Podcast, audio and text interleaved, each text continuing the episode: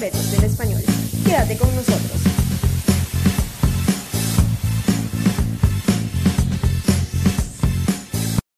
¿Y cómo está mi gente linda de Español sin Fronteras? Bienvenidos una vez más a este podcast en donde el protagonista es el español. Este es nuestro octavo episodio y hoy vamos a estar respondiendo algunas preguntas que nos han dejado en nuestras redes sociales o que nos han hecho por privado y además estaremos hablando de la importancia de conocer tu lengua materna al momento de aprender una segunda lengua. Así que si esto te interesa, pues quédate con nosotros.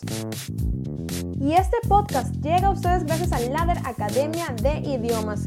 Síganlos en Instagram y en Twitter como arroba Ladder Academia, Ladder con doble D, ¿ok? Son la mejor opción si desean aprender inglés. También tienen servicios de traducción, de corrección de textos y por supuesto de enseñanza de inglés y español como lengua extranjera.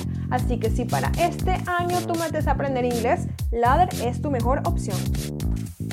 Por supuesto, no podemos empezar nuestro episodio sin nombrar a las personas que nos comentan en nuestro canal de YouTube. Tenemos a Carmen Marcano, Jesús Liscano, Arcadia Art, Luis Chiaro y por supuesto vamos a mandar un saludo muy especial a nuestra invitada Génesis Chiaro, quien estuvo con nosotros en el episodio anterior en donde hablamos sobre poesía. Así que si no lo han escuchado, pues tienen que hacerlo porque de verdad estuvo muy bueno y fue hecho pues con mucho cariño. Eh, este es nuestro octavo episodio y estamos muy contentos porque eso significa que tenemos ocho semanas consecutivas haciendo contenido para ustedes. Realmente la receptividad ha sido muy buena. Sabemos que esto es un tema que no tiene tanta popularidad como por ejemplo si fuera un podcast de comedia o si fuera otro tipo de contenido un poco más eh, ligero pero realmente la receptividad ha sido muy buena, eso me contenta muchísimo. Hoy vamos a estar resolviendo algunas dudas, no dudas, sino preguntas que nos han hecho desde que comenzamos y que no habíamos tenido el tiempo de responder.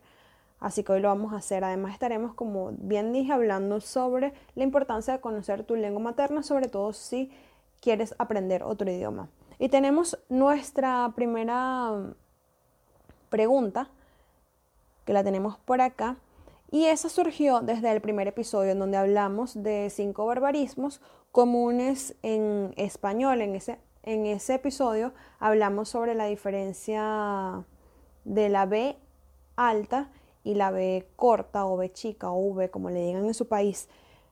Hablamos de que no hay diferencia en pronunciación porque comparten un mismo fonema. Sin embargo, varias personas nos escribieron, bueno, tampoco tantas, solo tres personas nos escribieron preguntándonos si realmente esto era así, porque realmente en el colegio se los habían enfatizado muchísimo, de hecho se los habían repetido tanto que no podían como que, que tenían todavía el recuerdo vivo del, del profesor que explicaba eso. Entonces yo me puse a investigar la historia pues de, de esto, si en algún momento hubo ese fonema, y realmente encontré que en español esa pronunciación de la B como una labio dental nunca, nunca ha existido. Sin embargo, hay autores que tienen la teoría o que dicen que por allá como en el siglo XV sí estaba ese, ese fonema de pronunciar la B chica o la B corta como una labiodental. Pero eso fue, o sea, estamos hablando del siglo XV, o sea, hace muchísimo tiempo, así que desde el que estas personas cursaron la primaria, podemos decir que no, que no, el fonema nunca ha, nunca existido en español. Estas dos letras que se escriben, o sea, tienen grafías diferentes, la B alta como la conocen, que es la B con la que se escribe bote, con la que se escribe búho, comparte fonema con la V o la B corta, que es con la que se escribe vaca, por ejemplo, o voz o velocidad en ese caso. Estas dos letras comparten el mismo fonema, así que por allí aclarada esa duda, sí hay autores que dicen que pues que existió, pero hace pues muchísimo tiempo. Tenemos otra otra pregunta que nos hicieron por nuestra red social Twitter, que es nuestra red más activa realmente vayan a Twitter y háganos preguntas, que nos encanta que nos hagan preguntas, que nos hagan comentarios, porque nos motivan a seguir adelante y sabemos que están, que están allí y que están escuchando lo que nosotros hacemos. Tenemos a Nicolás Baselice, que nos preguntó también sobre, esta, sobre la diferencia entre la B y la B, que dice si consideramos que eso es una, un esfuerzo pronunciarlo, ¿qué opinamos de la pronunciación de la S en España que tiene hasta tres sonidos diferentes? Bueno, realmente ahorita nos pusimos a, a investigar sobre lo que es el ceseo y el ceceo, como, como le dicen en, en España, y simplemente son fenómenos fónicos que afectan esos, eh, la realización de esos fonemas que tienen la letra S, la Z y la C.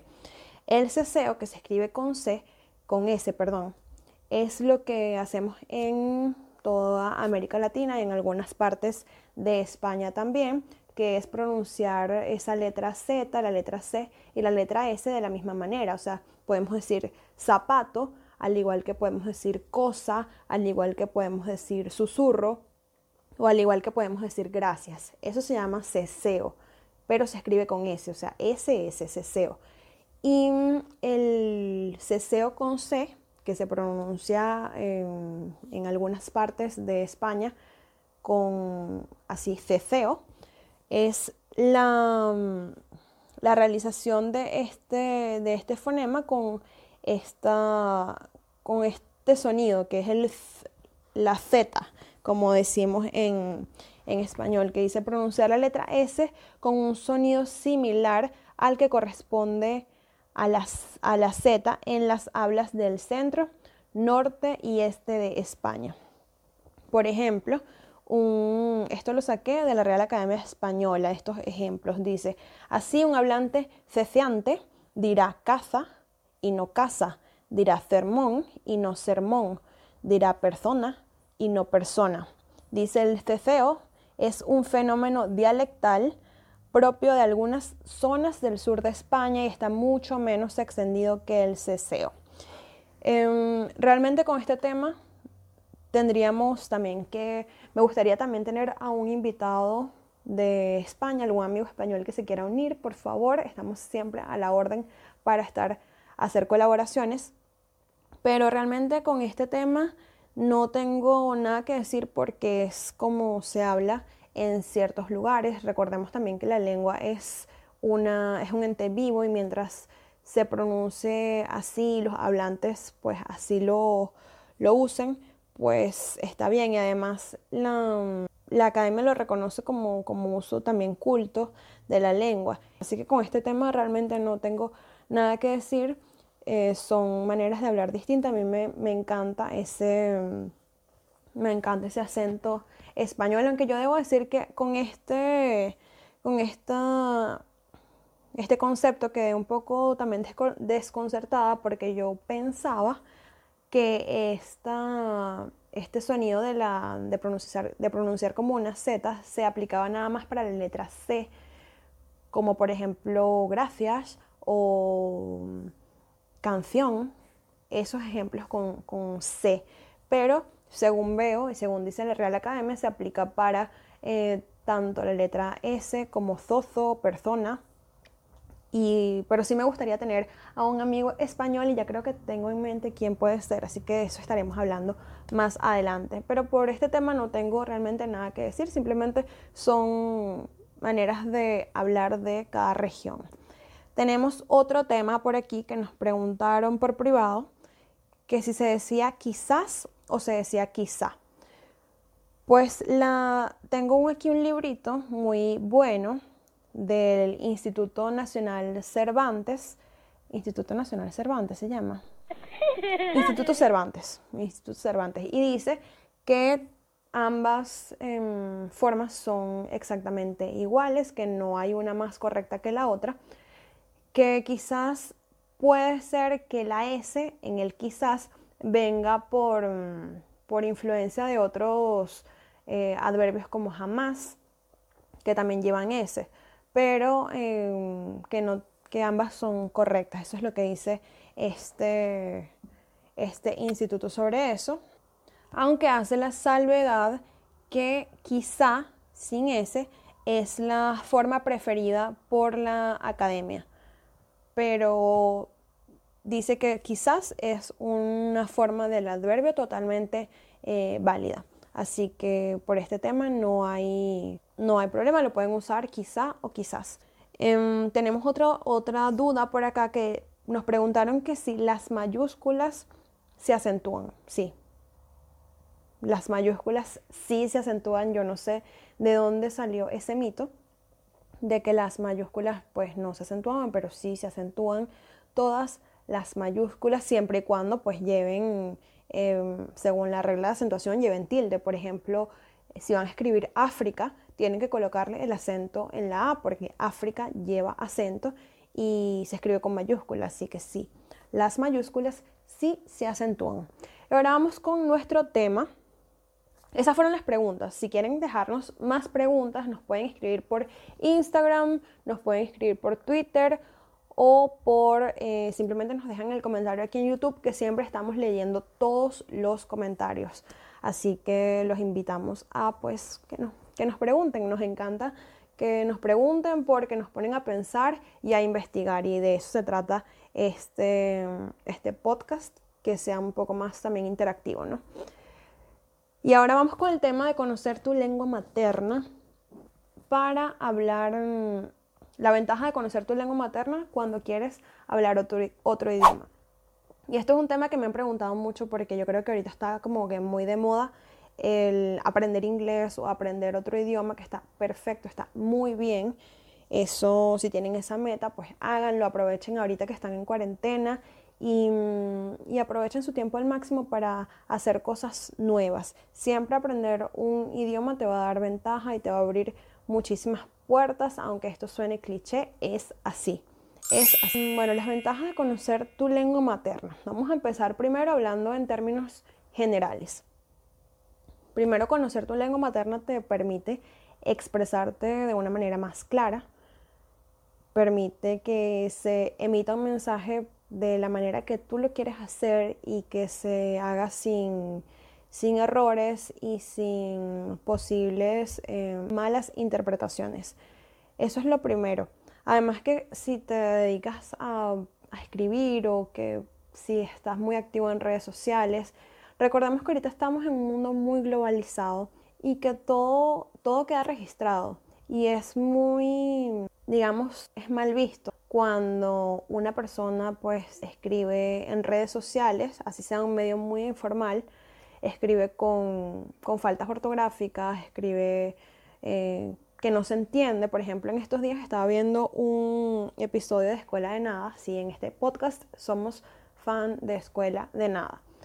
Y mm, estábamos viendo que ellos estaban leyendo unos cuentos de, que les habían mandado los seguidores por correo y ellos estaban leyendo las historias y un momento en el que Leo, que es uno de los, em, de los conductores del podcast, dijo, ver, pero esta persona no sabe escribir, o sea, no entiendo realmente lo que quiere decir, porque si tú escribes sin comas, sin puntos, sin acentuación, si, o sea, si realmente escribes solo por escribir, o sea, no se va a entender lo que tú quieres decir. Entonces es muy importante que mantengamos, que empecemos a indagar un poquito y que nos empecemos a preocupar por eso. Eh, también tenemos una anécdota, en Twitter que pusimos una imagen y decía que la buena ortografía enamora. Y un seguidor nos comentó que no necesariamente era así, porque no es que la buena eh, ortografía enamora, sino que la mala ortografía desenamora. Y dije, genio, totalmente de acuerdo. La mala ortografía desenamora, o sea, es que tú no puedes estar conquistando a alguien, a alguien y mandándole faltas ortográficas, o sea, cero, amigo, ahí vas perdiendo, amigo o amiga vas perdiendo. Así que es importante porque, bueno, la lengua y, bueno, el idioma sea hablado o escrito, pues es, una, es nuestro medio de comunicación más inmediato y más común, así que tenemos que cuidarlo. Ahora, el conocer nuestra lengua materna para aprender otro idioma nos da una ventaja, sobre todo en los adultos, en los niños no tanto, porque los niños aprenden de una manera diferente. Ellos aprenden por asociación, aprenden con canciones, aprenden con juegos, que es también una dinámica que se aplica muy bien a los adultos, pero ya cuando eres adulto quieres comprender el idioma de una manera un poco más sistematizada. Y todos los programas de, de inglés, por ejemplo, si revisan cualquier libro, cualquier libro que vayan a revisar de inglés, que sea para, para adolescentes o para adultos, tiene en, el, en su descripción competencias y qué es lo que se espera de, en cada unidad, qué es lo que se espera que el alumno aprenda. Y está siempre la parte pues de vocabulario, está la parte de habilidades auditivas, habilidades escritas y la parte gramatical. ¿Qué pasa con la parte gramatical? Que es importante saber cómo funciona nuestro idioma. Me ha pasado mucho y hablo aquí, voy a hablar desde mi experiencia personal porque yo tengo muchísimos años dando clase, a pesar de que soy bastante joven, empecé desde también muy temprano dando clases, dando asesorías y hablo desde mi experiencia. Muchas de las veces cuando intentamos explicar un concepto en inglés, la persona a la que se lo, se lo estás explicando puede que no lo comprenda inmediatamente, pero no es porque no es porque quizás sea difícil, sino porque no tiene las bases sólidas en español para comprender eso en otro idioma. Por ejemplo, si tú en español no sabes qué es un verbo, si no sabes diferenciar un adverbio de un adjetivo, si no sabes para qué sirve un adverbio, por ejemplo, es muy probable que se te haga difícil comprender eso en otro idioma. Entonces, es una ventaja enorme aprender primero, no digo que tienen que ser gramáticos, ni se tienen que convertir en filólogos, ni nada por el estilo, simplemente prestar un poquito más de atención a la forma en la que se construye el discurso, en la, que se, en la forma en la que se construye una oración en español. Y eso les va a ayudar muchísimo para em, cuando estén estudiando otro idioma, bien sea inglés, sea francés, sea alemán, el idioma que ustedes elijan, todos los idiomas tienen reglas gramaticales. Y mientras ustedes más se compenetren con estos, con estos conceptos, pues se les va a hacer mucho más eh, sencillo comprender esto en otro idioma.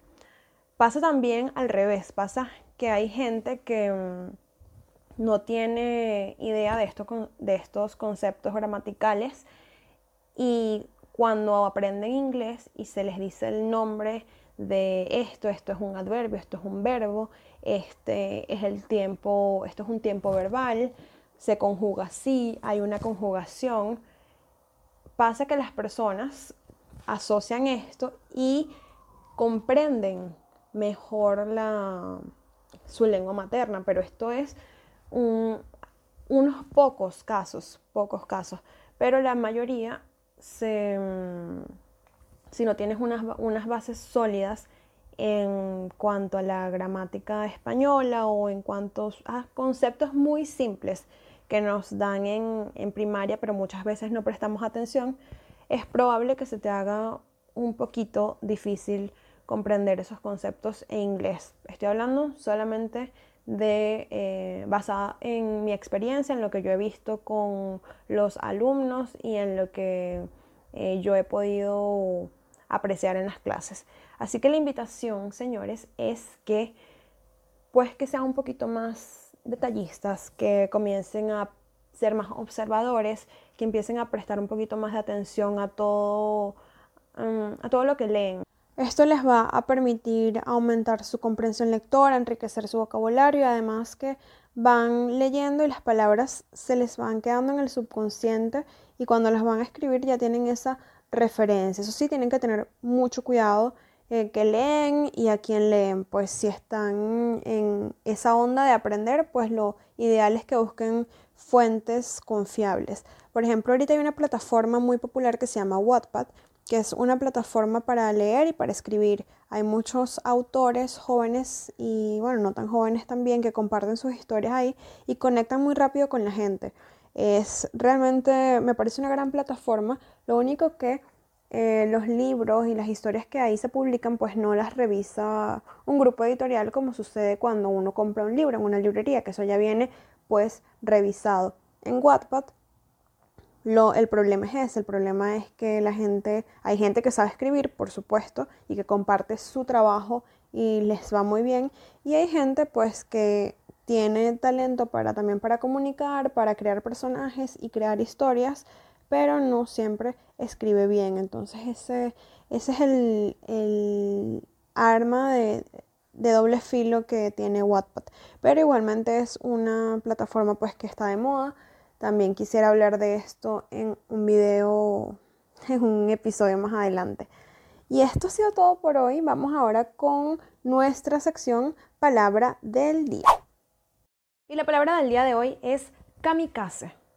Esta palabra la descubrí ayer porque un cantante venezolano que yo admiro mucho también, se llama Lazo, sacó una canción con este nombre. La palabra se escribe K-A M-I-K-A-Z-E, kamikaze. Es una palabra que viene del japonés y tiene sus orígenes en la Segunda Guerra Mundial. Dice en el diccionario de la Real Academia Española que es una persona que realiza una acción temeraria con propósito suicida o con riesgo de vida. Dice en la primera acepción, en la Segunda Guerra Mundial, piloto suicida japonés que tripulaba un avión con explosivos con el que se lanzaba contra un objetivo. Así que esto es un kamikaze. Esto ha sido todo por hoy. Los invito pues a suscribirse porque tenemos estadísticas que nos dicen que la mayoría de las personas que nos escuchan no están suscritas a nuestro canal. Así que por favor, si están escuchando, suscríbanse porque nos ayuda muchísimo a crecer como plataforma. Que tengan un una semana maravillosa y espero que pues les haya gustado el episodio. Nos vemos el próximo domingo.